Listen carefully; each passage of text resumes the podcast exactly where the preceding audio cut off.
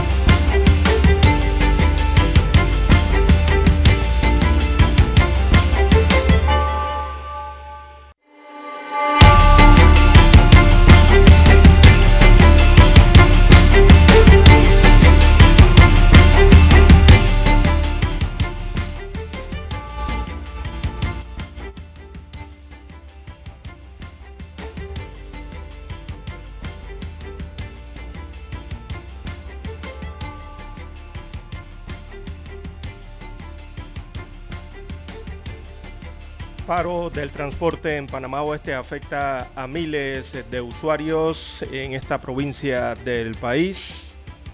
A esta hora de la madrugada las paradas se encuentran atestadas eh, de personas. No hay autobuses del transporte público.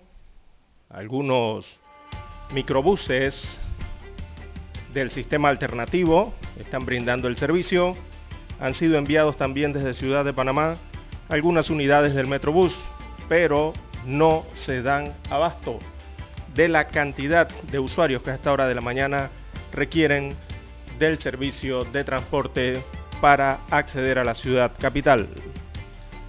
También para hoy, amigos oyentes, sin cumplir el 1% del Producto Interno Bruto para inversión en ciencia. También el Tribunal Electoral amplió el fuero en el año 2010 al abordar eh, el caso Semis. También tenemos para hoy, amigos oyentes, eh, denuncias de anomalías en elecciones internas del partido realizando metas, que celebró ayer eh, jornada electoral en la que hubo estas múltiples denuncias de anomalías. También para hoy, amigos oyentes, tenemos Valderrama Dice que los 108 meses de prisión que podría enfrentar eh, de ser declarado culpable. Así que el próximo 24 de mayo se inicia esta audiencia. Es una audiencia intermedia por el escándalo de Pan Deportes, por la presunta malversación de fondos en la institución. También afectados por estafa en Colón, preocupados por la seguridad pública. También tenemos para hoy, amigos oyentes, exfuncionario metía mano para arreglar fallos en el juzgado, así que fue acusado por el delito de corrupción de servidores públicos. Un fallo dudoso en un litigio civil destapó esta situación.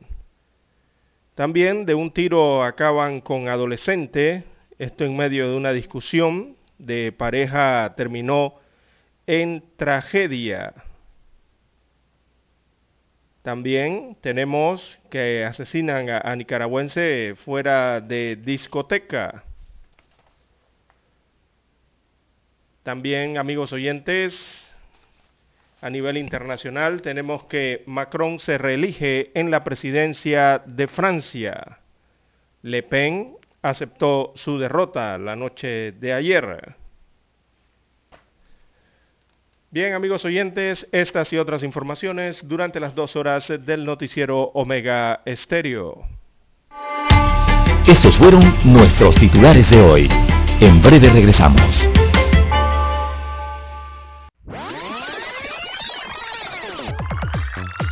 Omega Stereo tiene una nueva app. Descárgala en Play Store y App Store totalmente gratis. Escucha Omega Stereo las 24 horas donde estés con nuestra nueva app.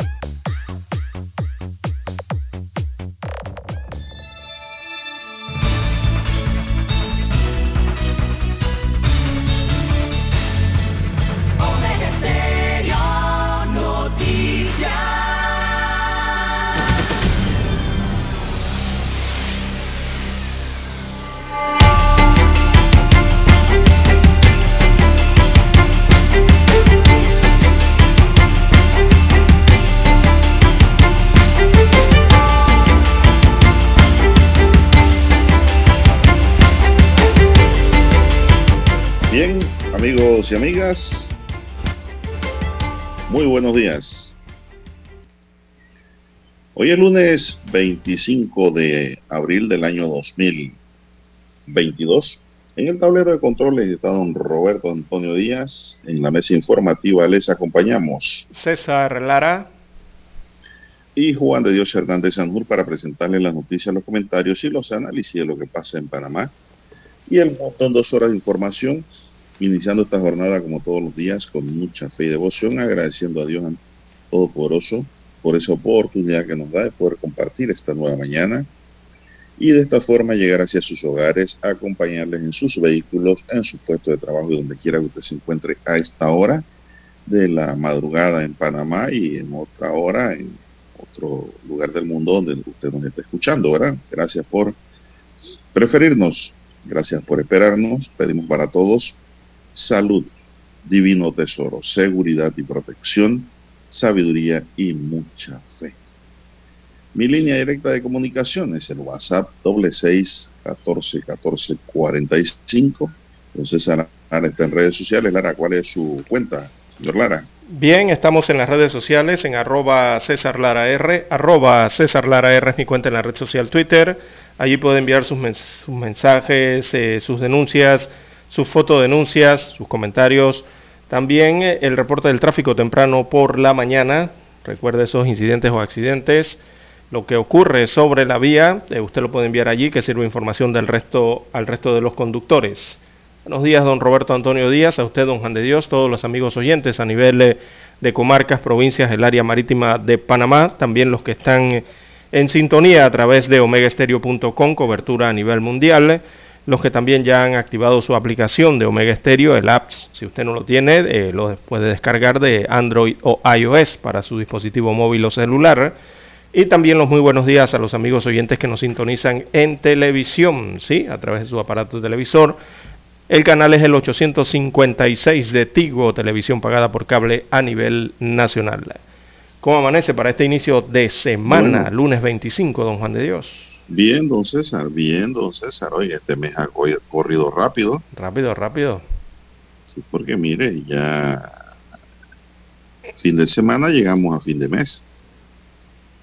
Bueno, mientras eso pasa, mucha gente, don César, está sufriendo a esta hora el problema del paro de cuatro horas de los transportistas de Panamá Oeste, que advirtieron que iban a parar, dice, de 4 de la mañana a 8 de la mañana.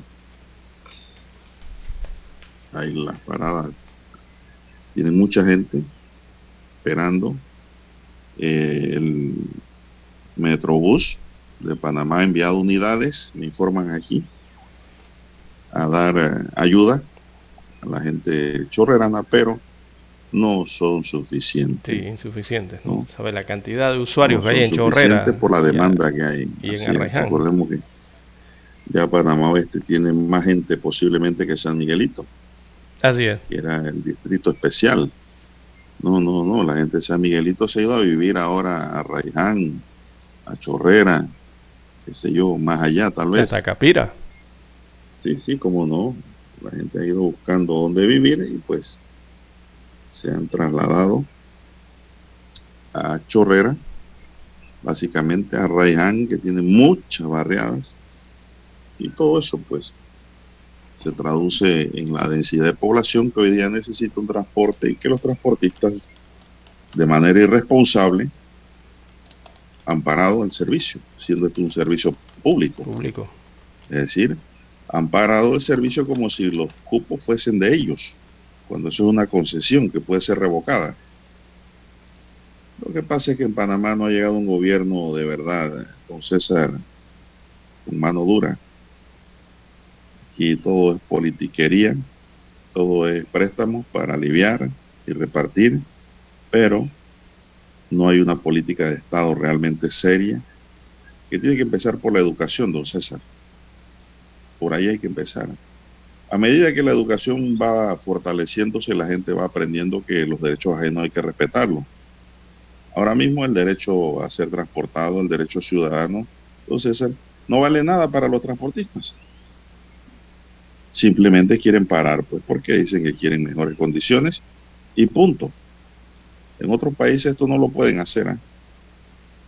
Yo espero que algún día en Panamá haya orden y los que respetamos el orden vivamos mejor realmente. Esto para nada es bueno. Eh, los transportistas no saben el daño que le hacen a terceros.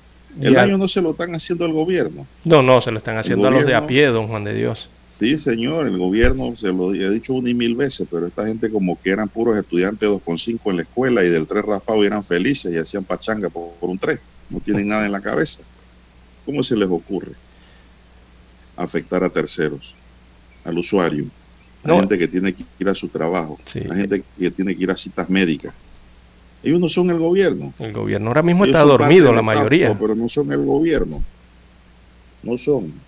Entonces, que afecte directamente al gobierno, no afecte a tercero como está sucediendo a esta hora en Panamá Oeste. Esto no puede ser.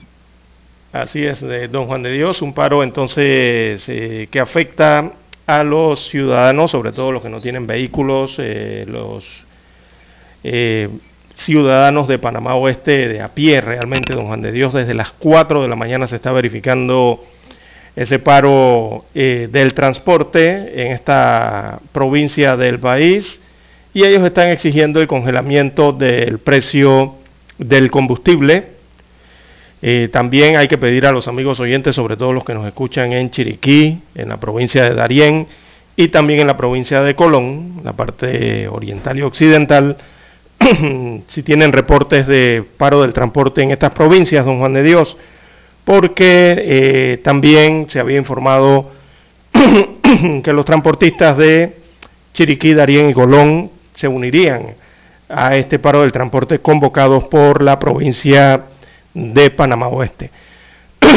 Perdón, así que bueno, pedimos a los amigos oyentes que nos sintonizan en estas provincias también darnos algún tipo de reporte eh, a esta hora de la mañana si eh, existe paralización del transporte en estas, en estas otras tres provincias del país. Bueno, eso es lo que se está dando, don César. Vamos a tratar de, de tener más información al respecto sobre el movimiento, pues, vehicular que se está dando esto en Panamá Oeste y el paro de transporte desde muy temprano pues están abarrotadas las paradas de buses en la espiga de la chorrera, gente esperando a ver si alguien se conduele en llevarlo, a ver si pasa algún transporte del interior, para ver qué pueden hacer. La policía sacó sus buses también, don César, para dar apoyo a los residentes del oeste, pero sabemos que eso es una ayuda pero no es, no es una ayuda completa, porque no todos pueden ser ayudados. Así es, don Juan de Dios. Bien, eh, mientras recibimos más reportes del paro de transporte en la provincia de Panamá Oeste, eh, hacemos una pausa y retornamos con más información. La mejor franja informativa matutina está en los 107.3 FM de Omega Estéreo. 5.30 AM. Noticiero Omega Estéreo. Presenta los hechos nacionales e internacionales más relevantes del día. 7.30 AM. Infoanálisis. Con entrevistas y análisis con los personajes que son noticia. De 8 y 30 a 9 y 30 de la mañana. Sin rodeos. Con Álvaro Alvarado. De lunes a viernes. Por Omega Estéreo. Para anunciarse en Omega Estéreo marque el 269-2237. Con mucho gusto le brindaremos una atención profesional y personalizada. Su publicidad en Omega Estéreo. La escucharán de costa a costa y frontera a frontera. Contáctenos 269-2237. Gracias. Telefónicas del teléfono es tu mejor opción. Te asesoramos y ofrecemos buena atención. Con años de experiencia trabajando para ti. La casa del teléfono, ubicados en Via Brasil y vista hermosa. La casa del teléfono, líder telecomunicaciones, a casa del teléfono,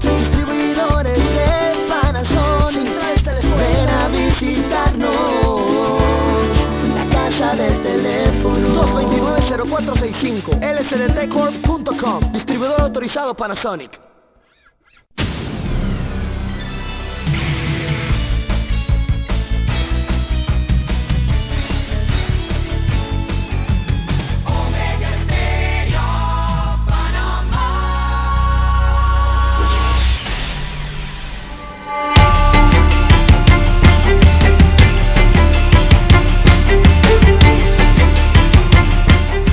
Amigos y amigas, son las 5.53 minutos en su noticiero Omega Estéreo, el primero con las últimas. Bueno, don César, vamos a entrar en el informe COVID para hoy. Panamá contabiliza 771.819 casos acumulados de la COVID, de los cuales 333 son casos nuevos positivos. Para las últimas 24 horas no se notifican defunciones y se presenta un acumulado de 8.182 fallecidos y una letalidad de 1.1%. Hay 760.199 personas recuperadas de esta enfermedad. De ellas, 367 se notificaron como nuevas recuperadas hoy. Para las últimas horas se aplicaron 5.259 pruebas para una positividad de 6 Los casos activos suman ahora 3.438, de los cuales 3.355 están en aislamiento domiciliario y 83 hospitalizados. Los que están en aislamiento se dividen en 3.340 en casas y 15 en hoteles. Los hospitalizados son 83. 73 están en sala y 10 en la UCI, en la unidad de cuidados intensivos. Don César, ¿tiene algo adicional a este informe?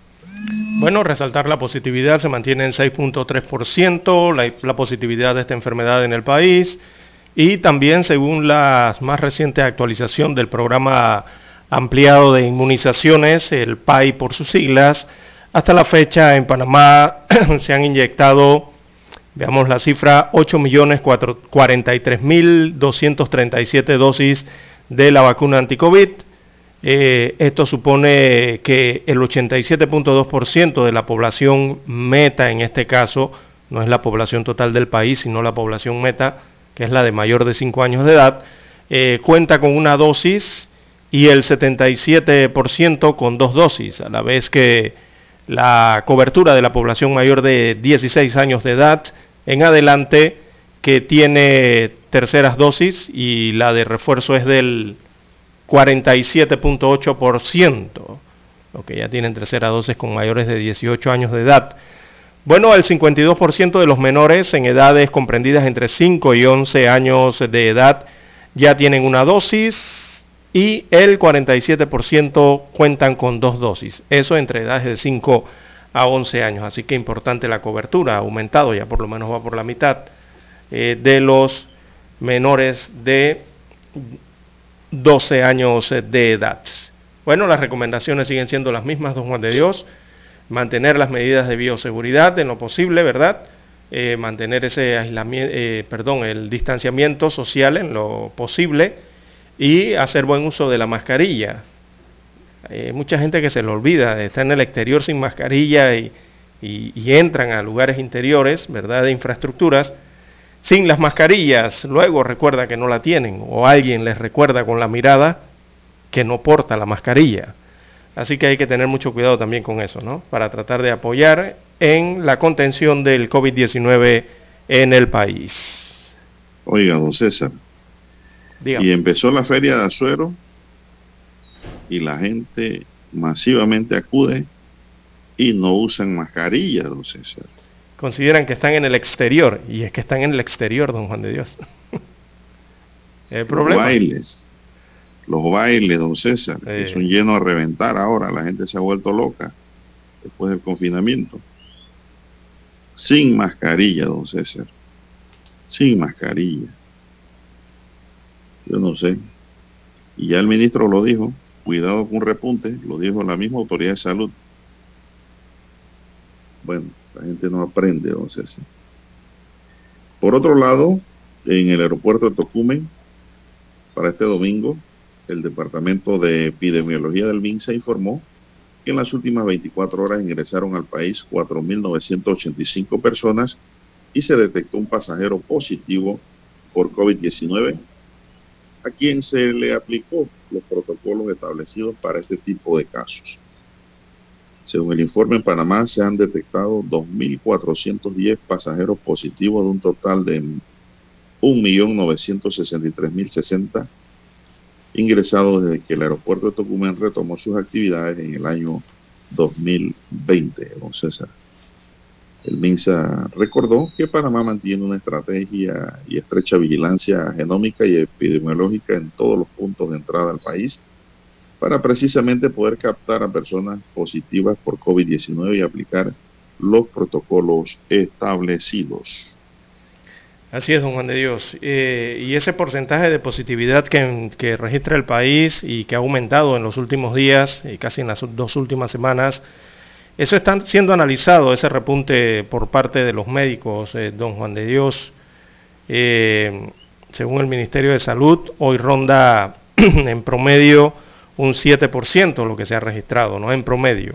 Por lo que los médicos están en alerta. El comportamiento de la curva epidemiológica indica que después de carnavales hubo un ligero aumento de los casos reportados eh, diariamente. Y estos días después de Semana Santa eh, sucedió algo parecido, sucedió algo igual. Esta vez eh, un poco más intenso, ¿no? Por las mediciones que se han registrado. Así que están en una fase en la que el autocuidado y la concientización comunitaria en este caso juegan un papel predominante, según han manifestado los médicos que analizan estas cifras y analizan la pandemia de la COVID-19. Bien, vamos a una pausa. Hay que escuchar el himno nacional, señoras y señores.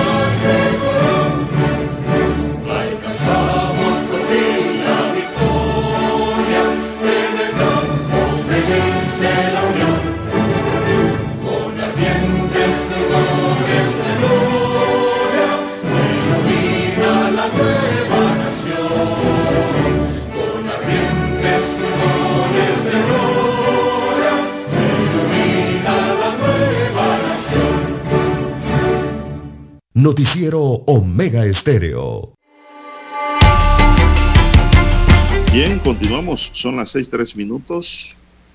Seis tres minutos. Bueno, ayer hubo elecciones, don César.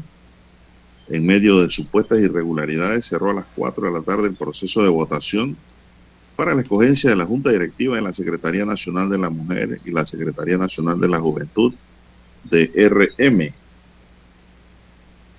Mariela Jiménez, de la nómina azul y aspirante a la Secretaría de la Mujer, denunció a lo largo de la jornada la supuesta comisión de irregularidades en este proceso. Según Jiménez, faltaron escuelas, no habían mesas. Es una locura lo que estuvo pasando, dijo Jiménez tras acudir a uno de los centros de votación. Mariela viene desde hace unos días denunciando supuestas irregularidades cometidas por la nómina amarilla y por miembros de la Comisión Nacional de Elecciones. La Comisión Nacional de Elecciones Internas, la presidenta es Alma Cortés, Tomás Martinelli, vicepresidente, y Héctor Santos Ruda, subsecretario. Justamente por la nómina amarilla para presidir en la Secretaría Ejecutiva Nacional de la Juventud, aspira Rafael Rancés Rodríguez Cortés. Este hijo de Alma. Jiménez manifestó que como presidenta de la nómina no aparece en el centro de votación al que acudió. Somos cinco y las cinco de la nómina no hemos podido votar. Señora presidenta del comité, explíqueme por qué Marta de Martinelli y Mariela Jiménez no pueden votar. Explíquenme eso, exclamó Jiménez ante las irregularidades internas. Han habido un conjunto de irregularidades tanto del Tribunal Electoral como de la Comisión de Elecciones que después tendrán que dar las explicaciones del por qué se están dando todas estas anomalías en la elección, señaló Jiménez. Previamente, el secretario general del partido, Luis Camacho, pidió a los copartidarios ejercer su derecho al voto y demostrar la fuerza de ese colectivo político y de su presidente. Camacho, en las inmediaciones del colegio Yeptan Beduncan de la 24 de diciembre, expresó su respaldo a la nómina azul, cuyos candidatos, Mariela Jiménez y Oliver Downkin, aspiran a la Secretaría de la Mujer y la Juventud respectivamente. También habló de supuestas irregularidades y cuestionó al Tribunal Electoral por no autorizar una prórroga para realizar estas elecciones, comparando una situación similar a la que sí se le permitió al partido panameñista, al que le dieron dos prórrogas para realizar su evento interno. La presidenta de la Comisión Nacional de Elecciones, Alma Cortés, al respecto manifestó que recorrió varios puntos de votación y se aseguró que vio mucha armonía en el proceso. Añadió que siempre se dan quejas en este tipo de elecciones y que una de ellas fue la relativa a los padrones y afirmó que incluso ella no pudo votar. En tal sentido, el Tribunal Electoral no participa de elecciones. Sí, no, no. En un comunicado informó esta institución que no participa en la organización, desarrollo y supervisión de las elecciones internas de partidos y menos de realizando metas, ya que pues legalmente es una responsabilidad de dicho partido. En todo caso, la participación del tribunal se hubiese dado a solicitud del colectivo y mediante la firma de un convenio que establecería las tareas a desarrollar por ambas partes, tal como ha ocurrido con otras organizaciones políticas en eventos similares, destacó la entidad. Detalla el tribunal que al no existir este convenio, el desarrollo y financiamiento de la actividad quedó bajo la responsabilidad del colectivo político por parte del Tribunal Electoral solo se brindó apoyo en lo concerniente a información de los centros de votación y materiales como bolígrafo, lápiz, papel, urnas y mampara. No tenemos nada que ver con lo que ocurrió allá adentro, dice el Tribunal Electoral. Sí. Porque no realizaron ningún convenio, dijeron que ellos mismos hacían todo, Lara. Exacto, el Tribunal Electoral eh, puede apoyar a los partidos políticos, pero cuando los partidos políticos le solicitan que, que los apoye, ¿no? en la organización de sus elecciones internas. Eso es cuando el partido político está de acuerdo. Si no hace el pedido o no están de acuerdo, eh, es el propio partido político el que asume toda la responsabilidad, gastos y organización, ¿no? En este caso. Eh, los otros colectivos sí lo han hecho. He, visto que el panameñismo sí ha hecho esto con el, Tribunal Electoral le ha organizado las elecciones al Partido Panameñista. También ha participado dentro de, las del Partido Revolucionario Democrático en el tema de organización ¿no? y en algunos otros colectivos. Pero en esta ocasión no con el partido realizando metas que tiene unos 162 mil miembros.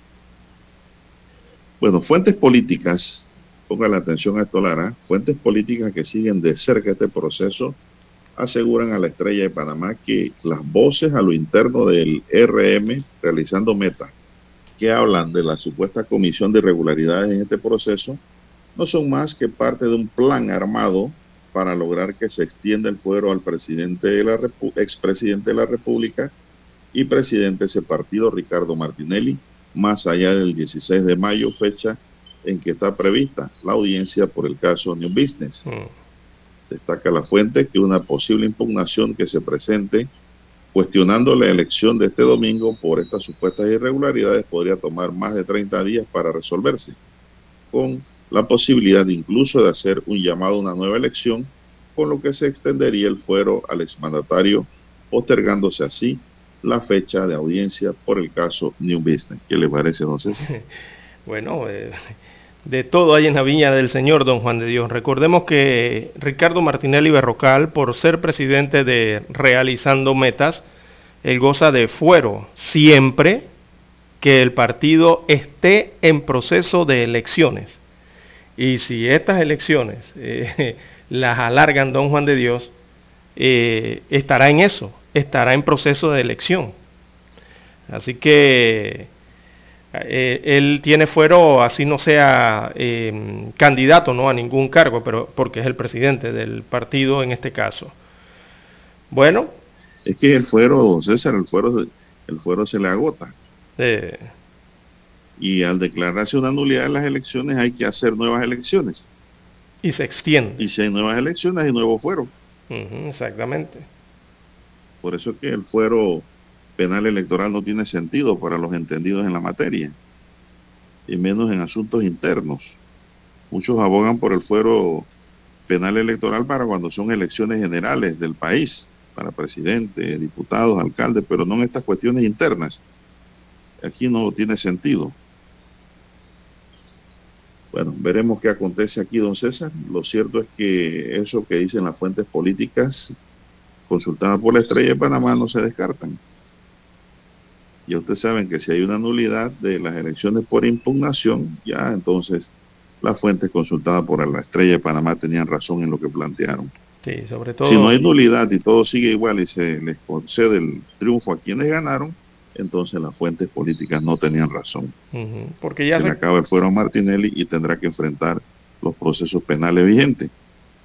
Porque ya se conocían, ¿no? Ya, ya se conocía. Es, es, más, estas elecciones habían ganado cierto tipo de notoriedad por eso mismo, ¿no? porque dieron pie a que el Tribunal Electoral emitiera ese fallo que de momento impide que el órgano judicial procese a Martinelli Berrocal por estos casos tan sonados de New Business y el caso de Brecht. Esto al negar la solicitud del, de lo que es el levantamiento del foro electoral, por eso se le extendieron, ¿no? Porque está en proceso ahora mismo su partido, eh, del cual es presidente, está en proceso de elecciones y goza entonces del fuero electoral. Bueno, pero hubo poca participación, según los reportes, don Juan de Dios, eh, en, las elecciones del día de ayer. Son 162 mil eh, eh, miembros, ¿verdad? En estas elecciones, unos 106 mil 889 estaban habilitados para votar, de los cuales 72 mil 661 eran mujeres y 34 mil 38 hombres. Mire usted el doble de participación femenina. No obstante, los miembros del partido que dirigen este proceso aseguraron que esperaban apenas un 10% de participación. Muy bajo, ni siquiera esperaban tanto. Más bajo que otro camino. Sí, y resultó más bajo de ese 10% adicional, ¿no? Porque otro camino esperaba un 20% y un 20% a 25% acudió.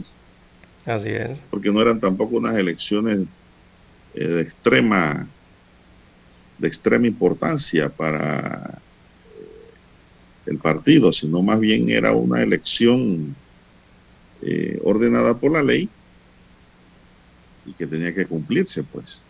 Es decir, no, no, no salieron todos los cañones a defender su posición. Yo diría que era una elección protocolar, don César, y acudió un 20%. Así es. Casi se estaban disputando dos secretarías, ¿no? La juventud y de la mujer. Bueno, son las 6:13 minutos, don César. Eh, don Roberto, vamos a una pequeña pausa y regresamos.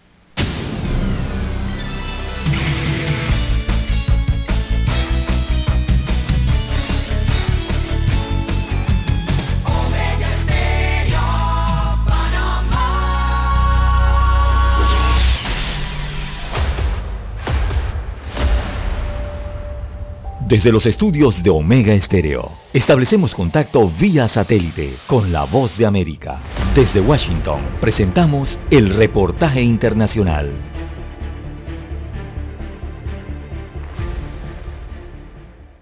La Organización Mundial de la Salud OMS respaldó el uso del tratamiento antiviral oral para el COVID-19 de Pfizer en pacientes de alto riesgo, después de que un análisis de los datos de un ensayo realizado por la Agencia de la ONU demostrara que la terapia reduce el riesgo de hospitalización. La recomendación se produce mientras miles de personas mueren a causa del COVID-19 cada semana, a pesar de que la tasa de infección mundial está disminuyendo de los tratamientos existentes contra el COVID-19, Paxlovid de Pfizer es con mucho el más potente, según la OMS. Otras terapias son la píldora Molnupiravir de Merck, el Remdesivir intravenoso de Gilead Sciences y los tratamientos con anticuerpos, señala Reuters.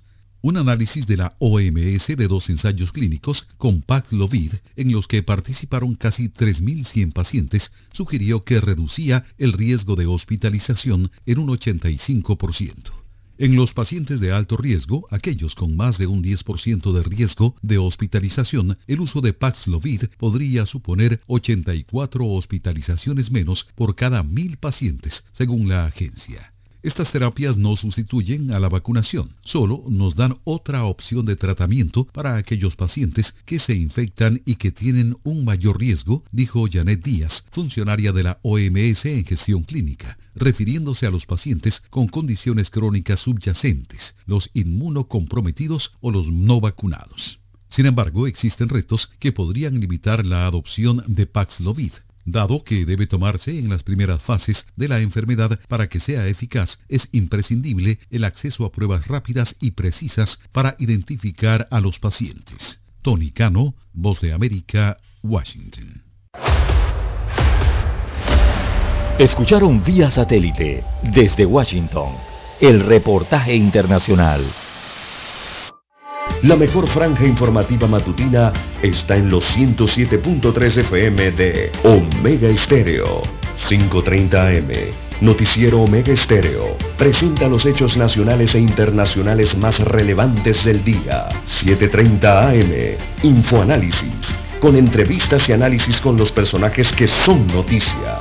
De 8 y 30 a 9 y 30 de la mañana, sin rodeos, con Álvaro Alvarado. De lunes a viernes por Omega Estéreo.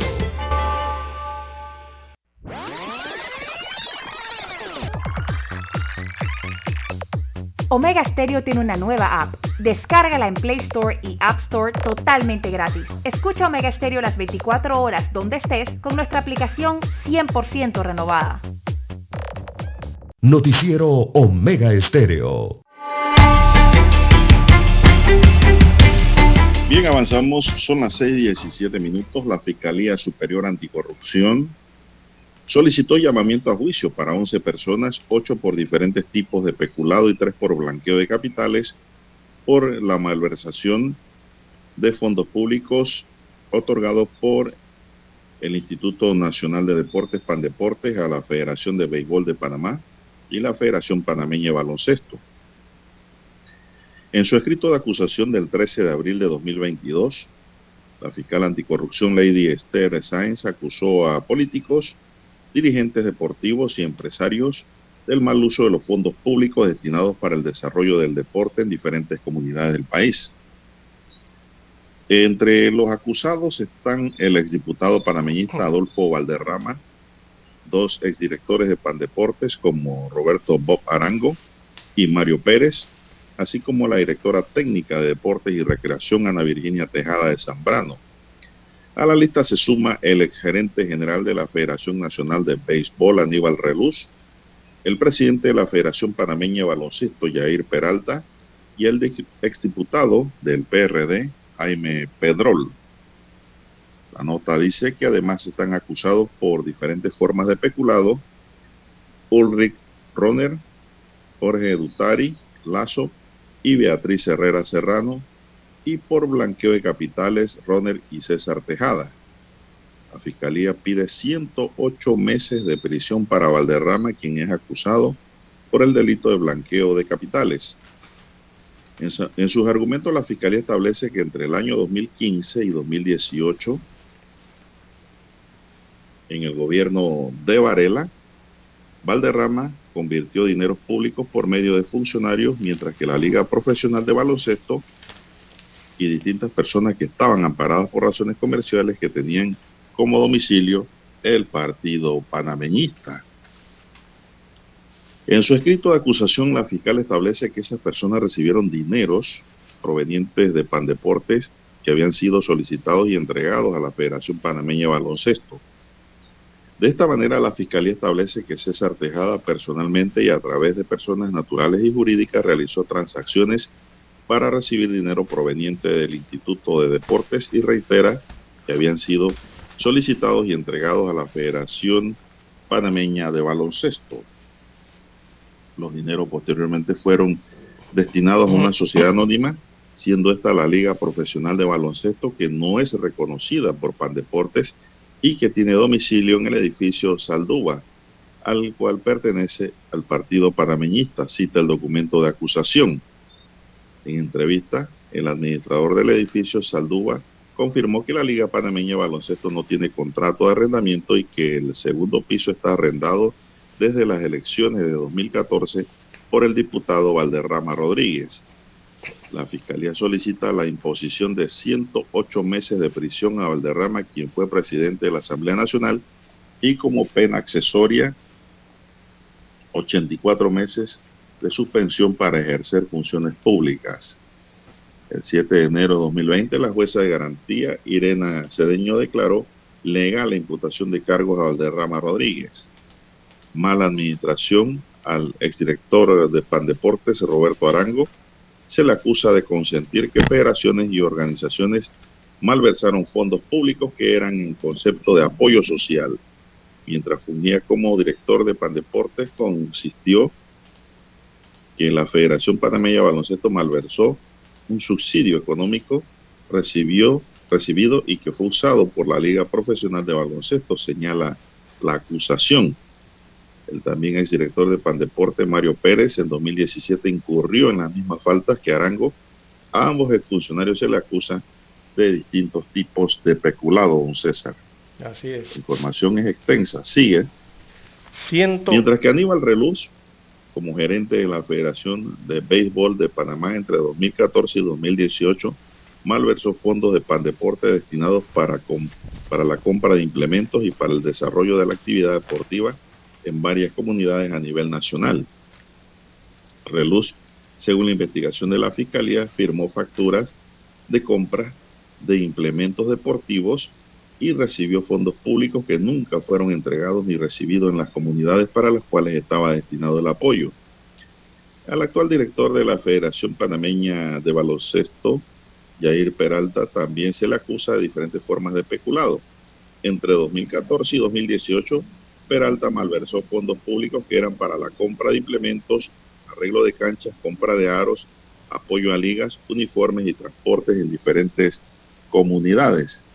Mientras que la directora técnica de Deportes y Recreación, Zambrano, no cumplió con la función de verificación de la viabilidad técnica y económica de los aportes solicitados por las federaciones deportivas, lo que permitió que se malversaran los dineros públicos y por lo que se le acusa de diferentes formas de especulado. A Pedrol, exdiputado, este está acusado de diferentes formas de especulado por colaborar con la Federación de Béisbol de Panamá para malversar fondos de la entidad para el desarrollo de la actividad deportiva, compra de implementos y uniformes en el circuito 12-2 y en otras comunidades en donde nunca fueron entregados. Para Arango, Pérez, Reluz, Peralta, Zambrano y Pedro, la Fiscalía está pidiendo 96 meses de prisión por diferentes formas de peculado. La Fiscalía resguarda auditorías e informe financiero como elementos que vinculan a los acusados. Además cuenta con más de un centenar de pruebas testimoniales y pruebas periciales y documentales. Entre las documentales están informes de cheques, gestiones de cobro, cartas, facturas y comprobantes de entrega de dinero, entre otros, para acreditar la responsabilidad penal de los acusados.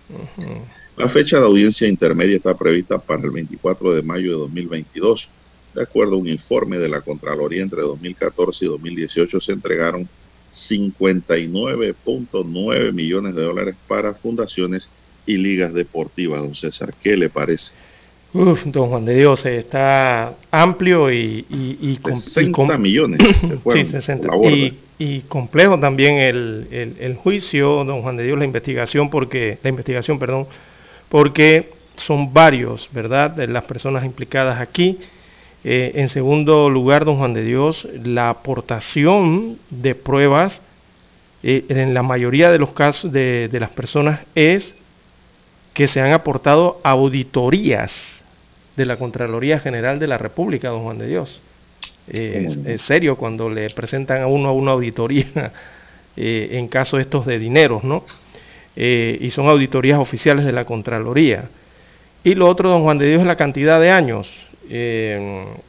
pareciera que hay una carrera para ver qué fiscal o, o, quién logra más condenas en esto, ¿no? en cantidad de años. Por ejemplo, 108 meses con 108 meses estamos hablando de 9 años de prisión. Y cuando el texto habla de lo que podría enfrentar Reluz y otros, eh, habla de 96 meses. Ahí estamos hablando de 8 años de prisión, posiblemente. Así que son eh, penas altas, don Juan de Dios, no son, no, son tampoco tan bajas. ¿ah? Bueno, don César. Son mayores a 5 años. Vamos a ver. Vamos a ver ahora quién logra aprobar la fiscal también, porque si la fiscal, el Ministerio Público no ha hecho un trabajo completo, pasa la misma historia, don César. Mm. Los procesos se caen en el camino. Esperemos que, bueno, se haya realizado un buen trabajo para que salga una, un resultado real, ¿no? ya sea a favor o en contra de los imputados, porque hay que respetar también la presunción de inocencia. Así es la objetividad, ¿no? De, todos los que han sido eh, llamados a juicio también. Ahora mismo ellos están bajo la garantía de la presunción de inocencia, porque ellos no han sido declarados culpables en algún fallo definitivo. Vamos a ver qué acontece. Estamos hablando de la investigación que adelanta la Fiscalía. Sí. Bueno, hay que ver quiénes manejaron realmente, quiénes administraron y quiénes gestionaron eh, los fondos en medio de toda esta investigación, ¿no? Eso es lo que le tienen que probar. Bien, las, las 6, 6.29, no, perdón, las 6.28, 6.28 minutos de la mañana en todo el territorio nacional. Bien, en más informaciones para la mañana de hoy, bueno, don Roberto nos pide la pausa para ir a los periódicos. Vamos a los periódicos y retornamos con más información. Para anunciarse en Omega Estéreo, marque el 269-2237. Con mucho gusto le brindaremos una atención profesional y personalizada. Su publicidad en Omega Estéreo.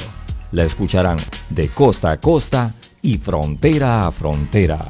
Contáctenos 269-2237. Gracias. Omega Estéreo, 24 horas en FM Estéreo. Desde los estudios de Omega Estéreo, establecemos contacto vía satélite con la voz de América. Desde Washington, presentamos el reportaje internacional.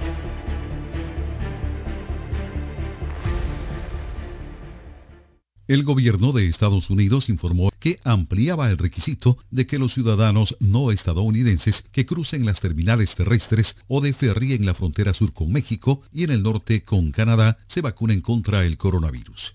Los requisitos se adoptaron por primera vez en noviembre como parte de la reapertura de Estados Unidos a los cruces terrestres de los turistas extranjeros, después de que las fronteras estuvieran cerradas a la mayoría de los visitantes desde marzo de 2020. Los requisitos de vacunación expiraban el jueves a menos que fueran extendidos. Los viajeros internacionales por vía aérea mayores de dos años, independientemente de su ciudadanía, deben dar negativo en la prueba del virus antes de llegar y los que no son ciudadanos estadounidenses también deben mostrar una prueba de vacunación. Las personas que viajen por tierra o en transbordador no necesitan presentar un test negativo. Hay algunas limitadas excepciones a las normas, entre ellas las de quienes se han recuperado recientemente de COVID-19. El Departamento de Seguridad Nacional, DHS, informó que la decisión se tomó tras consultar con los Centros de Control y Prevención de Enfermedades, CDC, que afirman que las vacunas son la medida de salud pública más eficaz para proteger a las personas de enfermedades graves relacionadas con el COVID-19 o de la muerte. En enero, el DHS extendió los requisitos de vacunación a los trabajadores extranjeros esenciales, como los camioneros y las enfermeras que cruzan las fronteras terrestres de Estados Unidos, destaca Reuters. Las principales compañías aéreas quieren que el gobierno ponga fin a los requisitos de las pruebas de COVID-19 antes de la salida para los pasajeros internacionales vacunados que viajan a Estados Unidos. Tony Cano, Voz de América, Washington. Escucharon vía satélite desde Washington el reportaje internacional.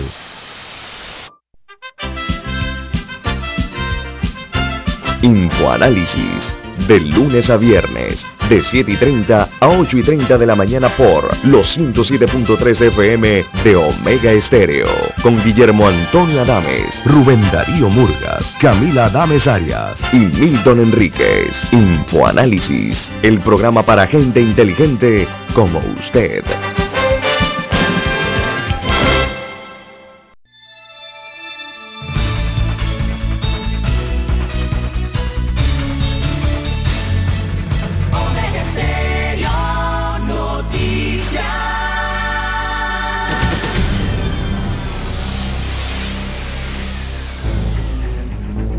Las noticias impresas en tinta sobre papel. Con ustedes.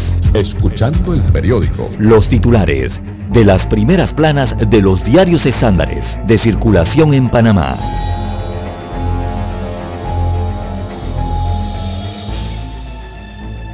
Bien, amigos oyentes, el diario La Prensa presenta hoy 10 títulos en portada. Veamos el principal, sin cumplir el 1% del Producto Interno Bruto para inversión en ciencia, destaca un tema presupuestario. Así que el Ejecutivo, que el Ejecutivo haga realidad la promesa de aumentar la inversión pública total en materia de ciencia, tecnología e innovación hasta el 1% del Producto Interno Bruto, plasmada en el Plan de Acción Uniendo Fuerzas, es poco probable en lo que resta del mandato. Así destaca el diario La Prensa. Datos proporcionados por la Secretaría Nacional de Ciencia, Tecnología e Innovación, CENACIT, indican que Panamá invierte alrededor de 0.1% del Producto Interno Bruto en esta materia, lo que se reduce a 0.08% al restar la inversión que el Instituto Smithsonian de Investigaciones Tropicales hace Estados Unidos de América. Así que está baja la meta de llegar al 1% en el año 2024 eh, en inversión en ciencia. Bien, también tenemos para hoy en el diario La Prensa Nuevo Mercado del Marisco, un proyecto en el que pocos creen. Hay un reportaje especial. Una cuestionable consulta pública sirvió para dar inicio a un proyecto que aparentemente solo quiere el alcalde de la capital. En prensa.com se puede leer una investigación periodística que refleja cómo piensan aquellos que se verán afectados por este proyecto municipal. También el Tribunal Electoral amplió el fuero en el 2010 al abordar el caso Semis. Esto es un análisis que se realiza hoy en el diario La Prensa. Destaca que en una decisión del Tribunal Electoral del 2010 se determinó que el expresidente Martín Torrijos Espino, en ese momento diputado del Parlacén, estaba cubierto por el fuero electoral penal debido a los procesos electorales internos del Partido Revolucionario Democrático, lo que frenó el caso Semix en su contra. En el caso Semix, este caso explotó en diciembre del 2001 y presuntamente conllevó el soborno a diputados del PRD para aprobar un contrato ley en la Asamblea Nacional. Para esas fechas Torrijos era secretario general del PRD, destaca la prensa. También denuncias de anomalías en elecciones internas de RM. Cuando se refieren a RM, se refieren a las siglas del partido realizando metas. Así que después de dos intentos de aplazar las elecciones del partido realizando metas, este celebró ayer su jornada electoral en la que hubo múltiples denuncias de anomalías. También Pan Deportes, en este caso, fiscal acusó a políticos y dirigentes. Es un tema que tiene que ver con un caso de corrupción. Así que una investigación de la Fiscalía Anticorrupción que duró tres años y cuatro meses dejó al descubierto cómo políticos, dirigentes deportivos y particulares habrían malversado millones de dólares que el Estado tenía destinado para promover deportes como el béisbol y el baloncesto. También en Panorama, Sala Penal eh, confirma fallo absolutorio en el caso El Gallero. En la sección de Economía, ampliación en Condado del Rey se unirá, en los, se incluirá perdón, en los llave en mano. También en los deportes, eh, Sol Dorado le pegó a los caballos importados. En la sección de Economía y Finanzas, en Negocios de la Prensa, crisis en Shanghai retrasará envío de carga hacia Panamá. Y esto va a ser eh, un problema de desabastecimiento en muchas partes del mundo en los meses venideros. También la fotografía principal del diario La Prensa para hoy fue captada en la provincia de Coclé y la titulan Los chorros de Olá. Así que en unas tres horas de la, a unas tres horas de la ciudad de Panamá se encuentran los chorros, eh, un conjunto de tres caídas de agua y uno de los principales atractivos turísticos en el distrito de Olá, en la provincia de Coclé. Esta belleza natural eh, pierde la mayor parte de su caudal eh, durante el intenso verano en el arco seco pero es posible hallar eh, refrescantes piscinas rodeadas de un paisaje fascinante, según describe la fotografía principal del diario La Prensa para este lunes. Bien, amigos oyentes, estos son los títulos de la prensa para hoy. Pasamos ahora a los titulares que muestra en portada el diario La Estrella de Panamá. Efectivamente, la decana para hoy nos dice, Fiscalía pide juicio para dos exdiputados y dos exdirectores de Pandeportes. Los exdiputados Adolfo Valderrama y Jaime Pedrol deberán enfrentar la justicia desde el próximo 24 de mayo por el caso Pandeportes. No hay compromiso de Venezuela para luchar contra el narco, dice Marta Lucía Ramírez.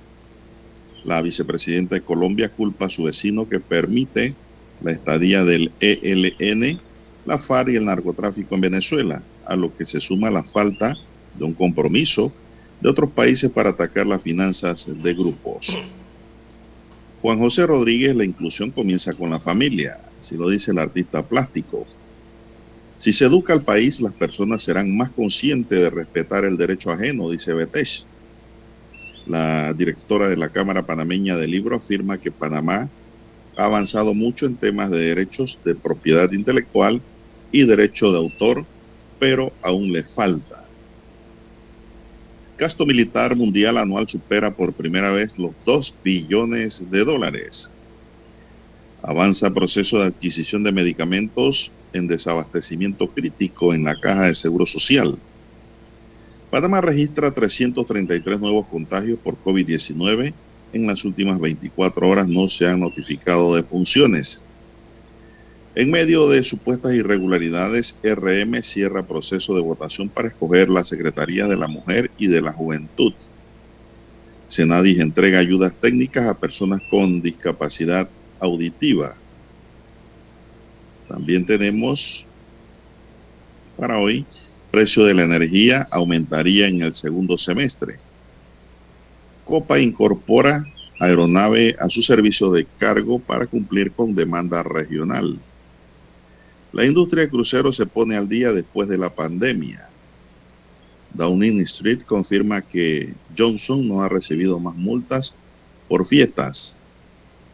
También tenemos eh, que el Break Dance, un baile que será protagonista en París en 2024.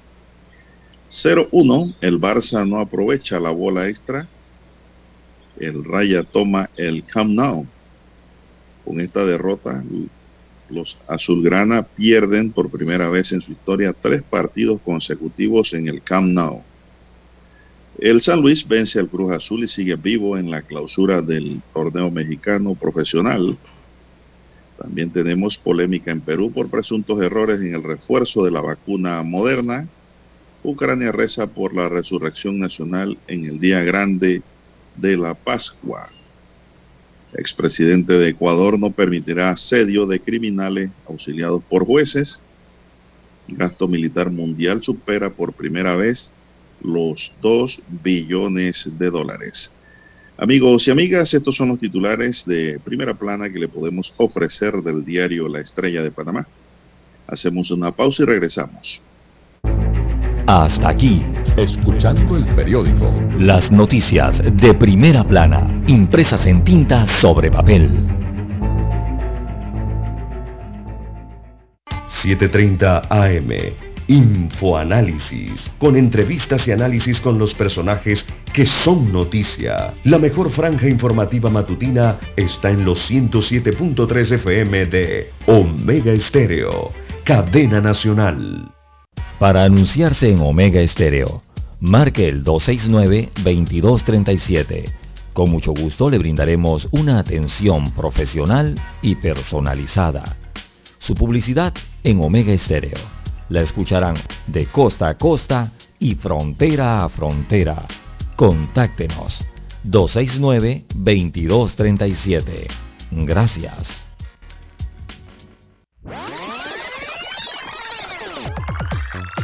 Omega Stereo tiene una nueva app. Descárgala en Play Store y App Store totalmente gratis. Escucha Omega Stereo las 24 horas donde estés con nuestra nueva app.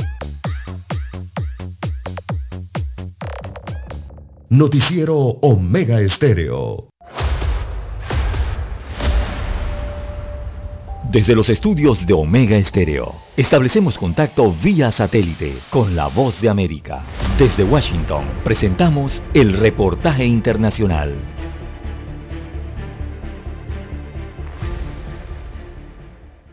En California, los legisladores extendieron las moratorias de desalojos debido al impacto del COVID-19. Verónica Villafañe nos informa sobre la reacción de los propietarios. En una acción de emergencia, California extendió su moratoria de desalojo hasta el 30 de junio. La protección solo cubre a personas impactadas por la pandemia que aplicaron al programa de asistencia de alquiler del Estado, pero cuyas solicitudes aún no han sido procesadas. Al finales de marzo teníamos más de 350 mil familias esperando esa, esa ayuda del Estado.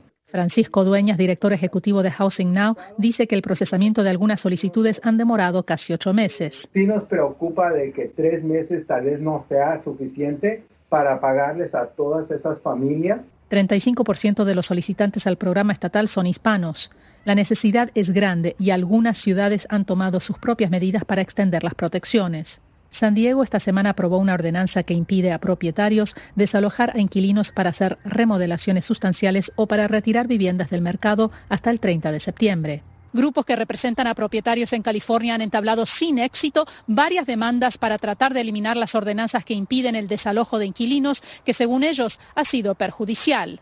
La Corte Suprema de los Estados Unidos esta semana rechazó una apelación de la Asociación de Apartamentos de Los Ángeles que buscaba anular la moratoria de desalojos de la ciudad. Esta protege a inquilinos que no han pagado renta a causa de la pandemia hasta 12 meses después que finalice la declaración de la emergencia local. Eso podría ser hasta el primero de agosto del 2023. La idea de todo este apoyo es para que todos puedan mantenerse en sus casas durante esta pandemia. Verónica Villafañe, Voz de América, Los Ángeles. Escucharon vía satélite desde Washington el reportaje internacional. Es momento de adentrarnos al mar de la información. Este es el resultado de nuestra navegación por las noticias internacionales más importantes en este momento.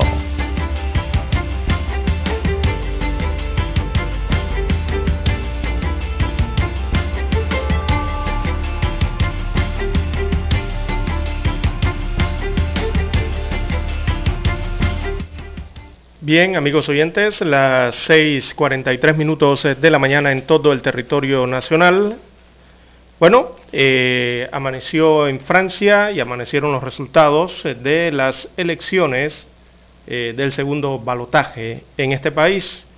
Así que Emmanuel Macron fue reelegido para un segundo mandato de cinco años en Francia, con el 58.54% de los votos mientras que su rival Marianne Le Pen se quedó con el 41.46% de la votación, de acuerdo con los resultados provisionales publicados este lunes, eh, una vez escrutado el 100% de la votación. Así que Emmanuel Macron se reelige, y hace años que un presidente no se reelegía en Francia, hace creo que 15 o 20 años. Así que ocurre con Macron, y ha dicho en su discurso que tras el triunfo en esta segunda vuelta, que a partir de ahora ya no es el candidato de un bando en Francia, sino el presidente de todos los franceses. Es el vencedor eh, que prometió que dará respuesta al descontento de los votantes de extrema derecha en su país. Bueno, desde el día de ayer, eh, don Juan de Dios, amigos oyentes, desde el canciller alemán hasta el presidente de la República de Panamá han felicitado a eh, Emmanuel Macron, son diferentes líderes mundiales de potencias y de otros países que han felicitado por su reelección en Francia al presidente Macron. Entre los que destacó eh, la felicitación eh, ha sido la de Vladimir Putin, que felicitó a este presidente galo por su reelección en Francia y le deseó eh, éxitos a, Macron en su nuevo mandato, esto a pesar de las fuertes tensiones eh, vinculadas con Ucrania, según el Kremlin. Así que en su mensaje dijo Putin, le deseo con sinceridad éxito en su acción pública, así como buena salud, dijo el presidente ruso en un telegrama enviado a Macron de acuerdo con el Kremlin. Así que Macron vence por 58% a un 41% a Le Pen. Le Pen, esta candidata de extrema derecha, dijo en el pasado que quería desarrollar las relaciones con Moscú, eh, cuyo partido, el partido de Le Pen, pidió un préstamo de 9 millones de euros, casi 10 millones de dólares, en el 2017 a un banco ruso. Así que durante la campaña electoral Macron atacó particularmente a Le Pen sobre ese punto, acusándola de complacencia con el Kremlin. Así que las relaciones entre Francia y Rusia son muy tensas actualmente desde que comenzó la ofensiva militar del gobierno ruso en Ucrania. Bueno, y felicitaciones les han llegado por todos lados, eh, don Juan de Dios, a Macron, desde China, eh, Gran Bretaña, India, Japón, eh, la propia Ucrania, eh, la mayoría de los países entonces han felicitado por esta victoria al presidente de la segunda economía europea, la segunda en importancia, que es Francia en este caso. Bueno, ganó, pero más cerrado, don César, que la primera vez. Que la vez anterior, porque la vez anterior fue arriba del 60%, creo que fue 62%. Sí, sí, sí ganó, pero no muy contento. Es decir, la gente tuvieron que escoger allá, decidir muy seriamente qué preferían. y prefirieron a Macron, pero por un porcentaje más bajo. Quiere decir que hay mucha gente decepcionada en Francia, don César. Mm, sí, cierto. Con Macron. Pero eso no dio pie a que Le Pen tuviese los votos necesarios para ganar. Bueno, las iglesias ucranianas celebran el Día Grande de la Pascua Ortodoxa con miles de fieles orando y los sacerdotes bendiciendo la carne, los huevos y los lácteos que tras el recogimiento de la cuaresma comerán las familias, aunque a la mesa no se sentarán los refugiados ni los soldados. En el frente y en la memoria estarán los fallecidos. La celebración es desigual a lo largo del país, mientras Odessa en el sur llora el ataque que mató este sábado al menos ocho personas, entre ellas un bebé de tres meses en Leópolis, en el oeste. Las calles del centro amanecían animadas con familias de paseo, las iglesias llenas y las terrazas abiertas. Solo la presencia de militares y la letanía de las alarmas antiaéreas de ayer a medianoche recordaban a simple vista que pese a ser día festivo, el país está en guerra, don César. Así es. Y eh, la iglesia no es ajena al conflicto. en Ucrania conviven una veintena de confesiones cristianas con los ortodoxos en cabeza, aunque estos tienen dos vertientes principales, la del patriarcado de Moscú, fiel defensora de la invasión, y la de Ucrania que defiende a ultranza la identidad nacional propia. Es decir, es un país bastante dividido, don César. Así es, don Juan de Dios. Son las y... 6.40 minutos. Y se cumplen aquí en Panamá, don César. Y se, aquí en Panamá, ¿me escuchan? Dígame. Aquí en Panamá hay pro yanqui y gente nacionalista. Sí, exacto. También, ¿no? Eh, los pro yanquis no querían el tratado Torrijos Carter, don César. Los nacionalistas sí. Pero en Panamá, pues los nacionalistas somos más. Somos más que por los pro norteamericanos. Así mismo ocurre allá. Allá están los pro rusos y los pro ucranianos nacionalistas. Son las 6.50 minutos en su noticiero Megesterio, el primero con las últimas, don César. ¿Qué más de, tenemos? de, esto, de, bueno, para ampliar un poquito más, eh, ya van dos meses de invasión eh, en Ucrania y eh, los mapas entonces retratan el, acecho ruso en Ucrania y los costos humanos que han dejado este conflicto. Eh, si bien las bajas varían entre los balances de cada gobierno, cada uno da su cifra. Ucrania, Zelensky da una cifra, Putin da otra cifra. Eh, también hay organismos como la ONU y la OIM que han reportado más de 2.300 civiles muertos, han reportado unos 7,7 millones de desplazados y más de 5,1 millones de refugiados. Así que así estarían en promedio las cifras en estos dos meses de invasión en Ucrania. Cuando hablan de 7.7 millones de desplazados, eh, es los que se desplazan de forma interna en el país, en Ucrania, ¿no? de una provincia a otra, de un pueblo a otro, producto de las incursiones eh, bélicas que hay. Y cuando hablan de 5.1 millones de refugiados, esas sí son las personas que han salido de las fronteras de Ucrania buscando refugio en otros países, sobre todo europeos. Así que van dos meses de esta invasión eh, en este país al este de Europa, don Juan de Dios. Y, por ejemplo, el día de ayer hubo, eh, por ejemplo, hoy Rusia ha anunciado el alto al fuego en Mariupol eh, para evacuar entonces a civiles de una planta metalúrgica bloqueada. Esa es la enorme ciudad de hierro que hay en Mariupol, ¿verdad? En donde hay eh, cientos de personas civiles y también eh, militares allí eh, dentro de estas instalaciones, ¿no? Para buscar protección. por otra parte, también el día de ayer hubo una luz de esperanza, don Juan de Dios, esperaba que fuera así, ¿no? porque Zelensky había pedido reunirse con Putin para poner fin a la guerra debo hacerlo para resolver este conflicto por la vía diplomática, según dijo el presidente de Ucrania, que aseguró que desde el inicio él ha intentado tener negociaciones con el mandatario ruso.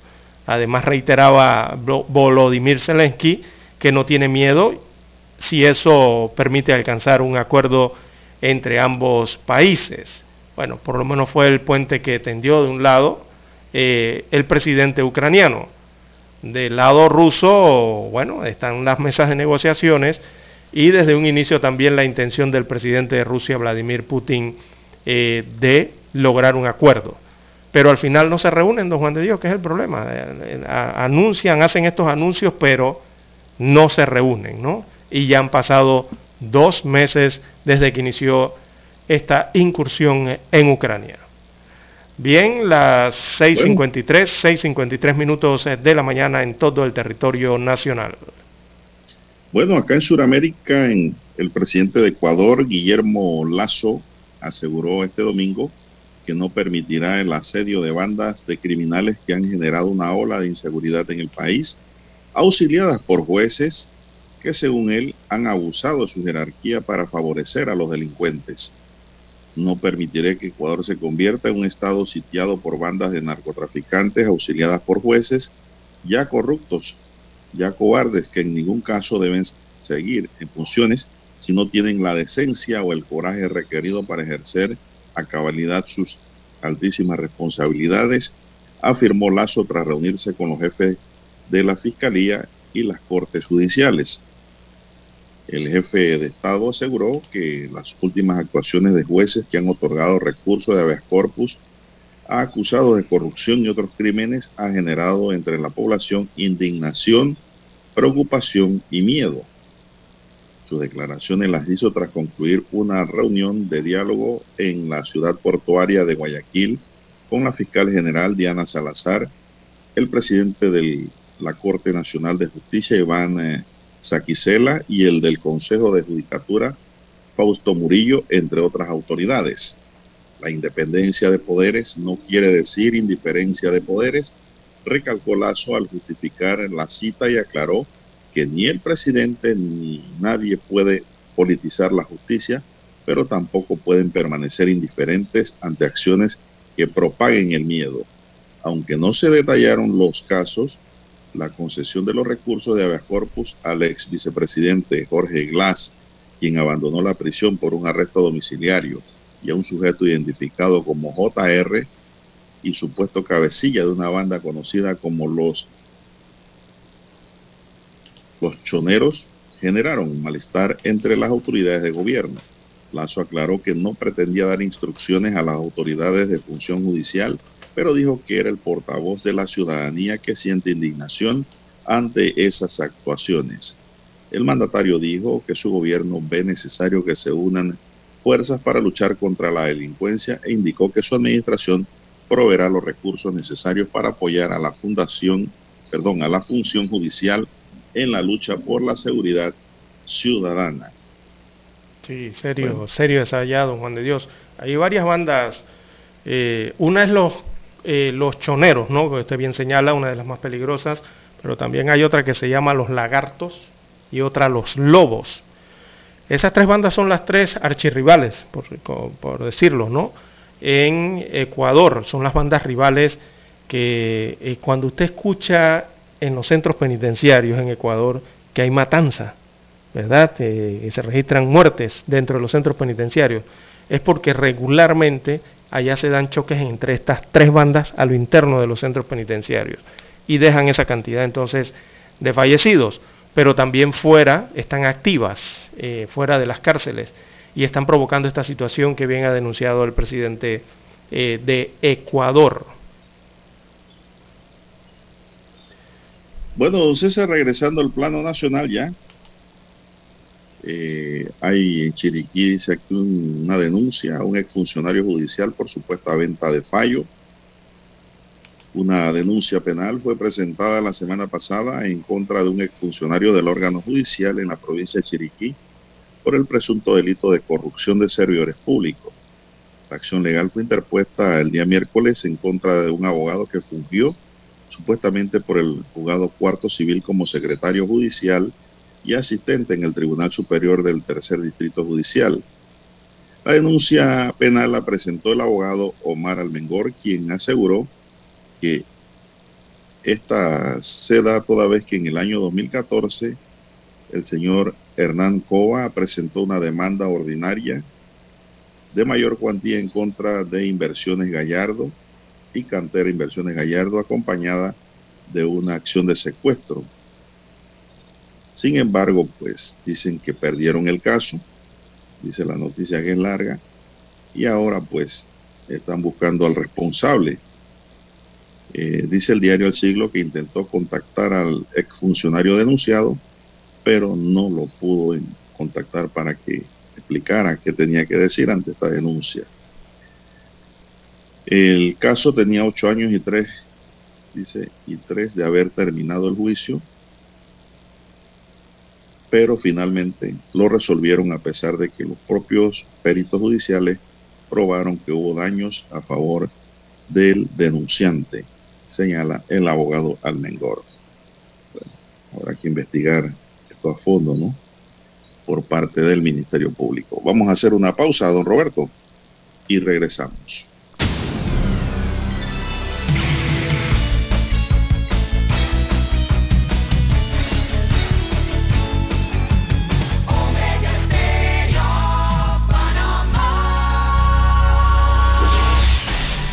El satélite indica que es momento de nuestra conexión. Desde Washington vía satélite y para Omega Estéreo de Panamá, buenos días América.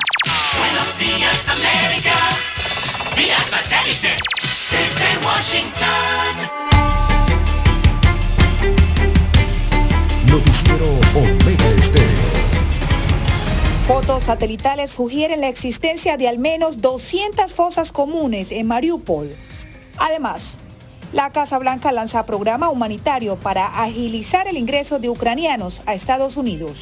Y continúa la presión de La Habana para que Washington emita 20.000 visas anuales. Noticiero Omega Estéreo. Bienvenidos a una nueva jornada informativa. Comenzamos. Nuevas imágenes satelitales en Mariupol, Ucrania, sugieren la existencia de al menos 200 fosas comunes. El Kremlin no se ha pronunciado y oficiales ucranianos temen que el hallazgo sea aún más grande. Philip Crowder de la agencia de noticias AP con lo último sobre la guerra en Ucrania. Agujeros de tumbas cerca de Mariupol resaltan el salvajismo de una guerra que no muestra signos de disminuir. Las autoridades ucranianas dicen que los agujeros son indicios de nuevas fosas comunes. Una compañía privada de imágenes satelitales ha publicado fotos que, según dice, muestran más de 200 tumbas en un pueblo cerca de Mariupol. Los oficiales locales acusan a Rusia de enterrar allí hasta 9.000 civiles. Mariupol ha visto algunos de los peores sufrimientos de la guerra y las imágenes de satélite insinúan aún más. Oficiales locales acusan a Rusia de ocultar la masacre que tiene lugar en la ciudad portuaria. Mariupol ha estado bajo asedio desde los primeros días de la guerra. No hubo una reacción inmediata del Kremlin a las imágenes satelitales. Philip Crowder, Voz de América, Leópolis. Mientras tanto, la Oficina de Derechos Humanos de Naciones Unidas dijo que los indicios de crímenes de guerra de Rusia en Ucrania van en aumento, incluyendo bombardeos indiscriminados. El informe precisó que también Ucrania ha usado sus armas sin reparo. El organismo informó que el secretario general Antonio Guterres se reunirá el, el próximo 26 de abril en Moscú con el líder ruso Vladimir Putin en su intento de lograr un cese al fuego. La Casa Blanca anunció la creación de Unidos por Ucrania, el programa que asistirá a los desplazados de ese país en Estados Unidos. José Pernalete nos informa que la meta del presidente Joe Biden es que el ingreso de los ucranianos sea rápido y simplificado. 100.000 ucranianos desplazados de su país por la invasión rusa podrían ingresar a Estados Unidos de manera expedita a través del programa Unidos por Ucrania, anunciado por el presidente Joe Biden. Este nuevo programa de libertad condicional humanitaria complementará las vías legales existentes disponibles para los ucranianos, incluidas las visas de inmigrantes y el procesamiento de refugiados. Proporcionará un canal conveniente para la migración legal y segura de Europa a Estados Unidos para los ucranianos que tienen un patrocinador estadounidense, como una familia o una ONG. De acuerdo con la Casa Blanca, este programa será rápido y simplificado. La abogada de inmigración Marta Arias explicó a La Voz de América que el patrocinador deberá descargar documentos del inmigrante ucraniano en la base de datos federal. Ese ciudadano americano que quiera ser el sponsor de un ucraniano va a entrar la documentación allí porque tiene que comprometerse que ese ucraniano no va a ser una carga pública para los Estados Unidos. Organizaciones a favor de los derechos humanos valoran el anuncio, pero consideran necesario ajustar el estatus de estos inmigrantes. El recurso migratorio funciona como un permiso condicional de entrada temporal, de acuerdo con los expertos, y podría ser renovado de manera anual. José Pernalete, Voz de América, Miami. Mientras tanto, continúa la presión de La Habana sobre Washington para que acelere el trámite de visas estadounidenses a sus connacionales. Nos conectamos con Jorge Agobián, quien nos amplía los detalles. Adelante, Jorge, te escuchamos. Ivalice del Departamento de Estado recalcó durante una llamada telefónica que buscan llevar a cabo los compromisos migratorios entre Washington y La Habana, unos acuerdos de larga data, entre ellos algo específico de estas conversaciones de alto nivel que tuvieron lugar el jueves aquí en la capital de Estados Unidos, está el tema de las visas para migrantes cubanos, visas que según se estima y según se acordó hace varios años serían 20 mil al menos anuales. Y cabe destacar que desde sus inicios la administración Biden ha apostado o ha dicho que está bajo revisión su política hacia Cuba, al mismo tiempo que el propio presidente Joe Biden también ha afirmado su intención de enviar más personal diplomático a La Habana. Gracias a Jorge Agobián. Desde Washington vía satélite y para Omega Estéreo de Panamá hemos presentado Buenos Días América. Buenos días, América. Vía satélite. Desde Washington. Omega Stereo Noticias. La mejor franja informativa matutina está en los 107.3 FM de Omega Estéreo, 530 AM. Noticiero Omega Estéreo presenta los hechos nacionales e internacionales más relevantes del día. 730 AM. Infoanálisis con entrevistas y análisis con los personajes que son noticia. De 8 y 30 a 9 y 30 de la mañana, sin rodeos, con Álvaro Alvarado. De lunes a viernes, por Omega Estéreo.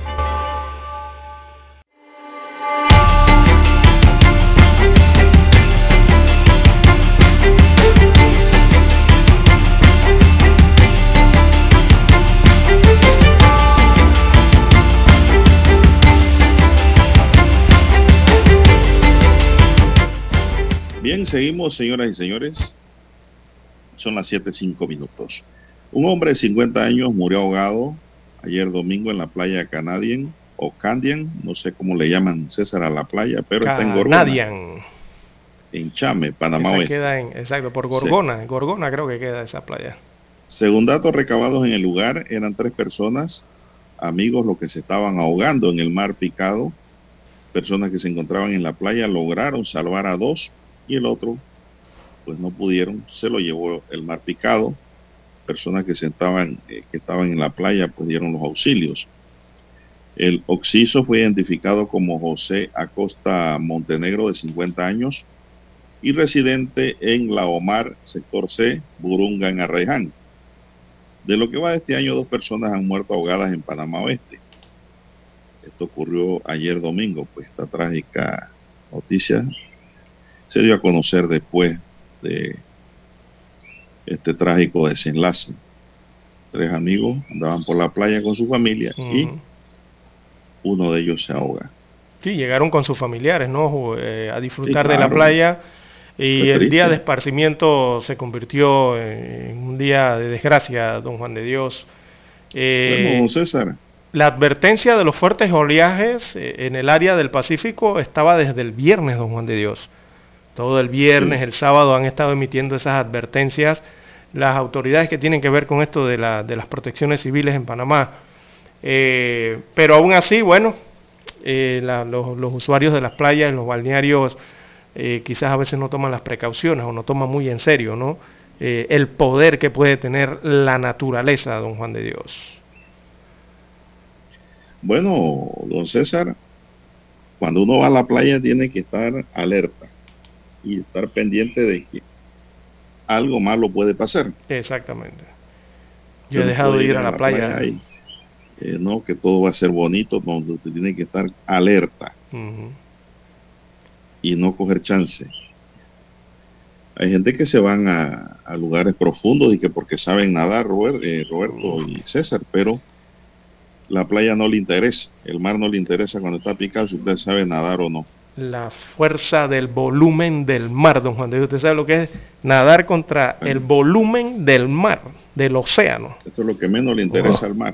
Usted puede ser el mejor nadador y usted se va a cansar. Entonces, Por eso, a por eso el mismo. brazo para tratar de salir y el mar lo, lo regresa para atrás, lo regresa, iba a decir para atrás, como dijo el profesor Don Lucho. y el mar lo regresa hacia el fondo. Así es. Entonces, don César, cuando voy al mar, no me voy a lo profundo. Aunque ya yo no voy a las playas. Eso yo- Yo ta- y- y- con esto de estos oleajes y estos vientos, que he visto, ya poco voy. Si acaso voy, don César, agua al pecho, como dice Nenito Vargas. Agua al pecho. De ahí no paso. Sí. Cosa que todavía toque arena. Pero el otro problema que tenemos con estas playas del Pacífico, don César, es que le han extraído tanta arena para hacer las moles de concreto, que son unas verdaderas ollas. Ollas, no joyas, ollas. Usted está en la orilla y de repente ¡plup! se hundió. Porque no, no, tienen, no tienen la playa, eh, tienen, son profundidades a la orilla. Y usted piensa que hay arena. Todos esos peligros se ciernen allá. Y más cuando usted va con niños, tiene que estar pendiente, ¿ah? que los niños no se metan en la parte profunda. Sí, ese es el, segundo salvar al motivo. niño, se puede ahogar el papá, o se ahogan los dos. uno de los motivos, ¿no? Y, y el tercer motivo que yo diría que, que las personas están, eh, ya van poco a la playa, es porque, don Juan de Dios, lastimosamente en Panamá, en la República, sobre todo en las provincias, las playas poco a poco están siendo cercadas, don Juan de Dios. Aquí estamos viendo que han vendido muchas propiedades alrededor eh, de las playas y yo veo que allí eh, no se respeta el ejidal ni la zona de playa, ni, ni los límites de, bajamar, ni de plenamar, nada de eso se respeta en este país, don Juan de Dios, con el tema de las playas y las propiedades que están cerca, entonces, allá al agua del mar, ¿no? Eh, hay muchos inversionistas extranjeros, don Juan de Dios, que han comprado eh, eh, propiedades en las playas y están haciendo esto, las están cercando. Entonces lo que vemos también es que las autoridades no dicen ni una sola palabra al respecto. Y eh, cada vez más es, es más difícil accesar a la playa. Esto está provocando que mucha gente deje de ir a las playas, don Juan de Dios, porque se encuentran con esa sorpresa, ¿no? Cuando van con su familia, de que no te- el, acceso público es prácticamente inaccesible, a pesar de que exista. Y lo otro es que lugares en en donde antes usted llegaba con su vehículo o, o parqueaba y caminaba hacia la playa, ya no están, están cerrados prácticamente, cercados prácticamente. Y esa es una gran problemática que en este país no se quiere abordar, don Juan de Dios. Y sigue ese problema.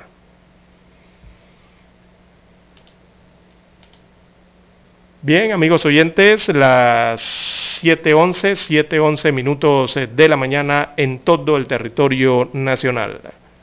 Bueno, hoy hay una entrevista, don César, al analista político y experimentado, ¿no? José Stowe. Eh, José Stowe es un analista político de verdad por su experiencia y conocimientos de la política y le voy a decir que es un señor que donde pone el ojo pone la bala.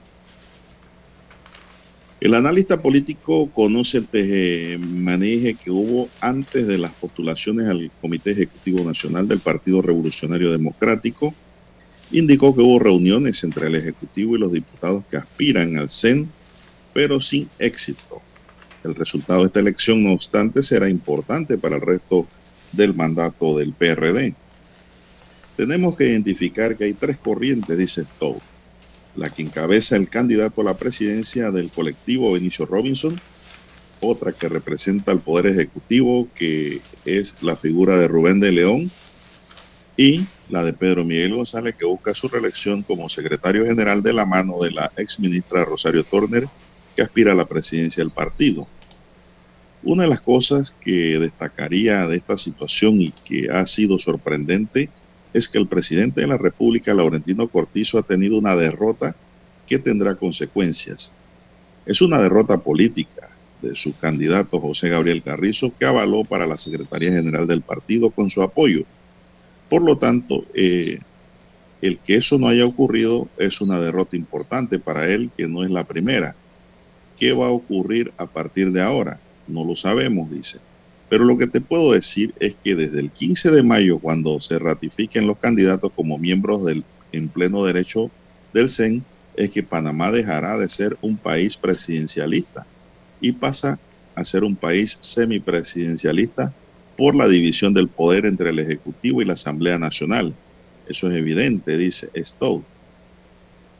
Pero le preguntan, pero si ya es. Él contesta sí, pero no se ha formalizado tanto iba golpe a golpe. Ahora la cosa es distinta, puesto que ha habido un enfrentamiento y de ese enfrentamiento ha salido derrotado el presidente Cortizo, dice José Todd en la entrevista que le hace hoy el diario El Siglo. Una entrevista bastante extensa, con muchas preguntas, como mandan los diputados en el país, qué consecuencias tiene eso para el país, me informaron que hubo varias reuniones entre los aspirantes a secretario y presidente del colectivo y el ejecutivo con la idea de lograr una nómina de consenso. ¿Por qué no se logró? Es otra de las interrogantes, don César. ¿Qué significa la candidatura de Rubén de León apoyado por el Ejecutivo, que habrá impulsado a Carrizo a desistir de la candidatura? Son preguntas que le hicieron. Él respondió esta y dijo, no, él la respondió todas, ¿no? Pero a esta la voy a leer porque son bastantes, dijo, no voy porque iba a ser prisionero de un CEN en el que la corriente de Benicio Robinson era iba a ser mayoritaria. Él pensó que eso lo podía dañar políticamente, por eso imagino que él habrá solicitado a Benicio que no se candidatizaran tantos miembros de su corriente. Eso se, lo, se le ha negado, por lo tanto, lo han dejado a él en una posición muy delicada y ha renunciado a luchar por la Secretaría General, responde Stowe. ¿Qué le parece, don César? Que tiene mucha, que tiene mucha razón, don Juan de Dios. Eh, sus declaraciones son de peso y, la lógica indica que es la realidad, ¿verdad?, de lo que está pasando en el país. Evidentemente los diputados eh, mandan, ¿verdad? Los diputados han llegado poco a poco a mandar eh, a través del órgano legislativo, don Juan de Dios, y a través de las leyes lo están haciendo si no mire lo que ha ocurrido en Bocas del Toro eh, con este nuevo proyecto de ley aprobado, que ha aprobado incluso un corregimiento que solo tiene 80 electores. O sea, con 80 personas residiendo en un territorio, tú lo apruebas como un corregimiento. Eh, ya a partir de ahí usted se da cuenta del poder que tienen los diputados, ¿no? Eh, y esto ha fraccionado entonces el poder político y administrativo, diría yo, del país, porque los diputados tienen una intención más hacia, hacia otra senda, don Juan de Dios, del poder, que la que puede tener el Ejecutivo a través del presidente. Eh, son, otras, son otras intenciones, otros intereses allí, evidentemente. Así que esta lucha por el CEN del PRD eh, los tiene divididos. Y, y, exactamente en tres partes, no en dos, en tres, como bien ha señalado Stoute, don Juan de Dios. Así es. Vamos a la pausa, pues, don Robert. Noticiero Omega Estéreo. Problemas de tierra, accidentes graves, reclamos a aseguradoras, incumplimientos de contratos, reclamos de herencias, todo asunto civil y penal, consulte al 6614-1445. Ahora contamos con el servicio de asesoría, confección de pliegos de cargos, impugnación y defensa en materia de contrataciones públicas. 6614-1445. Licenciados Juan de Dios Hernández Sanjur y Belkis Hernández Díaz. 730 AM Infoanálisis, con entrevistas y análisis con los personajes que son noticia. La mejor franja informativa matutina está en los 107.3 FM de Omega Estéreo, cadena nacional. Desde los estudios de Omega Estéreo, establecemos contacto vía satélite con la voz de América. Desde Washington, presentamos el reportaje internacional.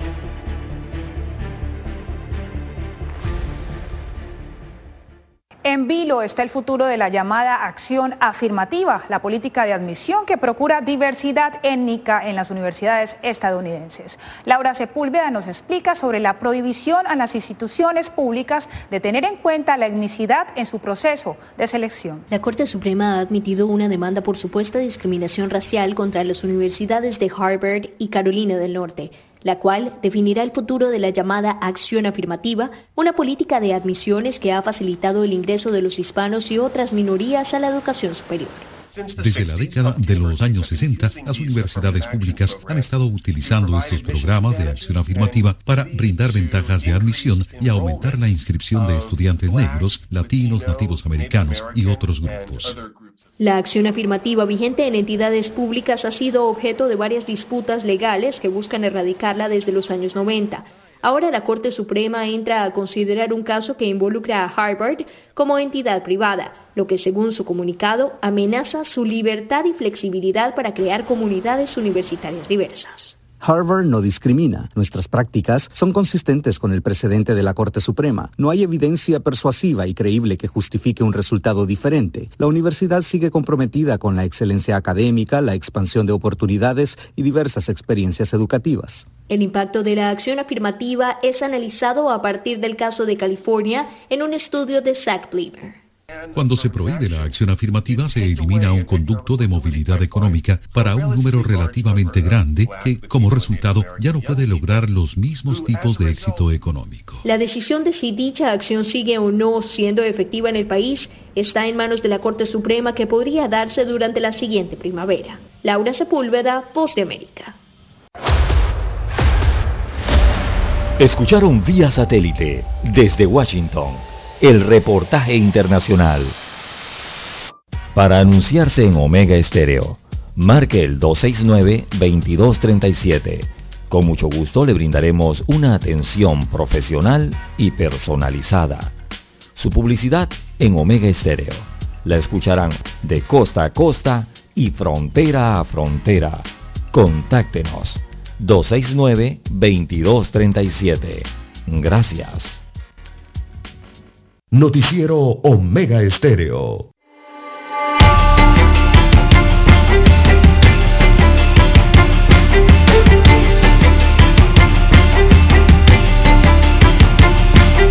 Bien, amigos y amigas, continuamos. Don César, oiga, don César se registra otro femicidio. Con un disparo en la cabeza y totalmente desnuda llegó la adolescente de 17 años de edad al cuarto de urgencia del Hospital Santo Tomás. La joven fue ingresada de inmediato y los médicos hicieron todos los esfuerzos posibles para mantenerla con vida, pero su estado era grave y horas después de haber llegado falleció. El hecho ocurrió a eso de las 2 de la tarde ayer domingo cuando la joven se encontraba con su pareja dentro del apartamento donde residía en Avenida Ancón, Barraca La Rampa.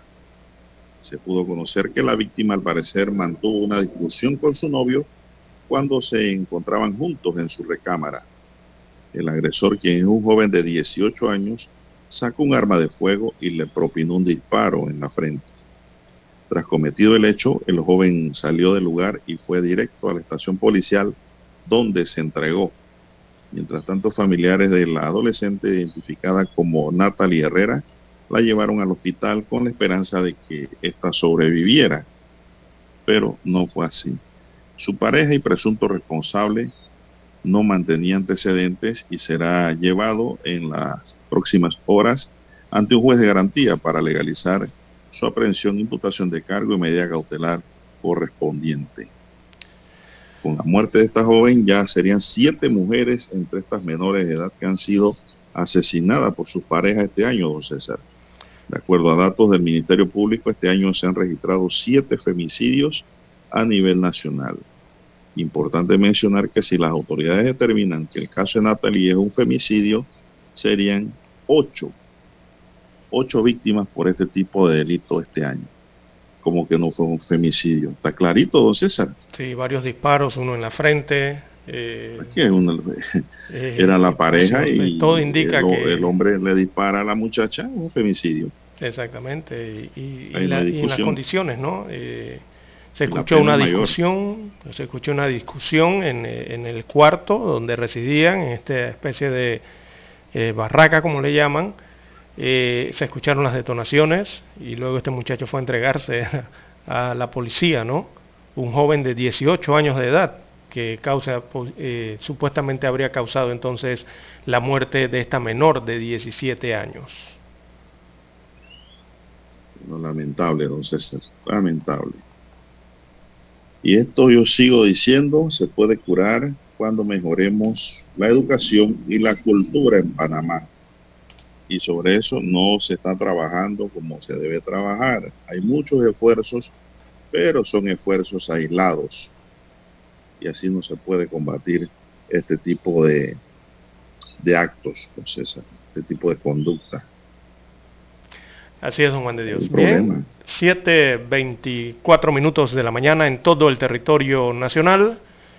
Continúa eh, la recolección de firmas para la revocatoria del alcalde capitalino José Luis Fábrega en esta etapa de recolección de firmas.